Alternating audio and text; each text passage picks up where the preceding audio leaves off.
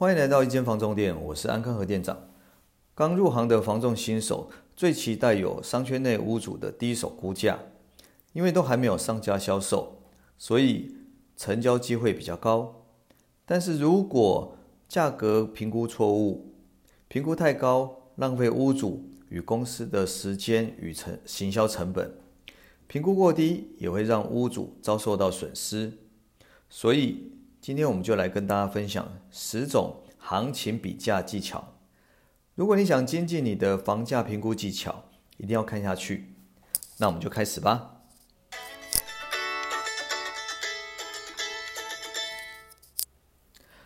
我入行的时候，二零一六年，那时候还没有实价登录，银行常打到店里问行情，但是因为跟业绩没有什么正相关。所以，多数的业务都不愿意接，就算接到电话以后，也不是很用心的回答，觉得浪费时间。但是对于行情评估非常有兴趣的我，只要手边没有急事，我一定认真的做评估。到后来，银行甚至直接打我手机，讨论各种特殊的物件以及合理的行情区间，一直到我离开新义房屋才结束。这段期间，我没有因为这样得到任何的业绩，但是我的行情评估功力却大大的提升。以下分享十种房屋的比较方式来给大家参考。第一种，跟过去的成交行情比，也就是过去的行情跟现在比，这段期间是涨还是跌？这是比价法最重要的项目。行情就等于过去的行情，再加上这一段时间的涨跌幅，这公式很重要。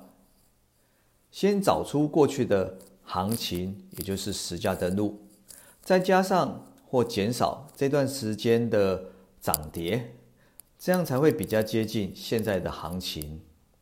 举例来说，实价登录同一个物件，两年前成交一瓶三十七万。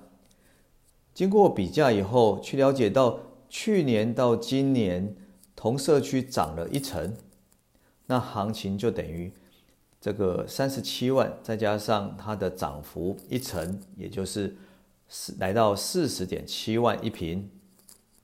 有了这个观念以后，下一步就是从房屋条件的好坏再进行房价的修正，看你的房子是加分还是减分。所以，我们方法二跟同社区的成交行情比，先找出同社区有没有实价登录可以参考，再评估其他条件是比较好还是比较差。方法三跟隔壁的成交行情比，如果你正隔壁或同一层比，如果其他条件类似，好，平数、格局、屋况等等。那那么你们单价单你们的单价在当时的差异就不会太大。方法四，我们跟正楼上或楼下的成交行情来比，正楼上或楼下的平数、格局甚至景观都是一样的，所以除了屋况，其他条件几乎都是差不多。方法五。跟格局好或格局差的成交行情比，同社区，但是格局有好有坏，有的原始格局就是差，有的是后来装潢才改的，例如三房改两房，甚至改到一房，都会影响到房价。方法六，跟不同朝向、面向来比成交行情，同社区有的面公园，有的面高架桥，面中庭。甚至有的面电塔，不同的面向房价条件也是有可能有差异。方法七，跟屋况好或屋况差的成交行情比，理性的分析就要知道什么时候装潢，花了多少钱。以前我评估装潢三年折半，但是这几年因为这个装潢成本提高，所以。这个我们可以延长到五年折半，之后每增加一年再折一层。十年以上的装潢就只能用维持的不错来评估，不能再加上装潢成本了。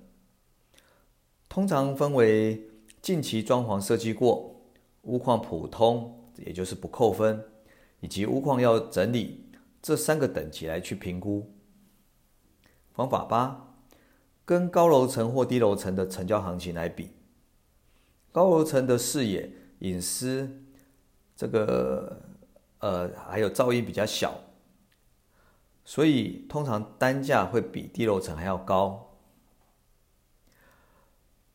方法九，跟平数大或平数小的成交行情来比。平数大，总价高，在高房价时代，单价就比较差。反之，平数小，因为总价低，买的人多，所以可以冲高单价。那如果同一个社区的成交量非常少，怎么办呢？那就需要往外来评估。所以，我们方向方法十就是跟邻近社区或类似社区的成交行情比，比较邻近社区跟我们社区的平均价差差不多，还是比较高或比较低。同时期盖的或是条件类似的社区，往往单价也类似。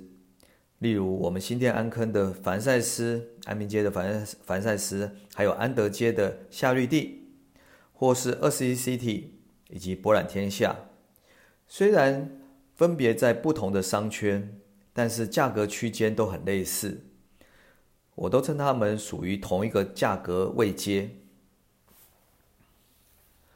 行情评估非常重要，如果房仲业务乱评估，可能会让屋主误判。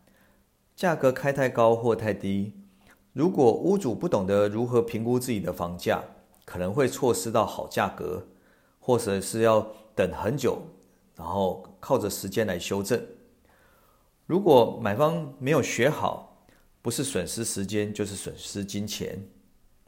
有些客户说不用给我看行情，我不看实价登录的，可能因为不懂，所以宁愿不看。其实有很多业务。这一行的业务看不懂实价登录，所以如果不下功夫好好了解，你就只能当资讯的搬资讯的搬运工，没有办法分析数据。你说比价困难吗？其实只要会加减乘除就可以了。好，所以这么简单，应该要把它学起来的。这一集就分享到这边，我们下次见。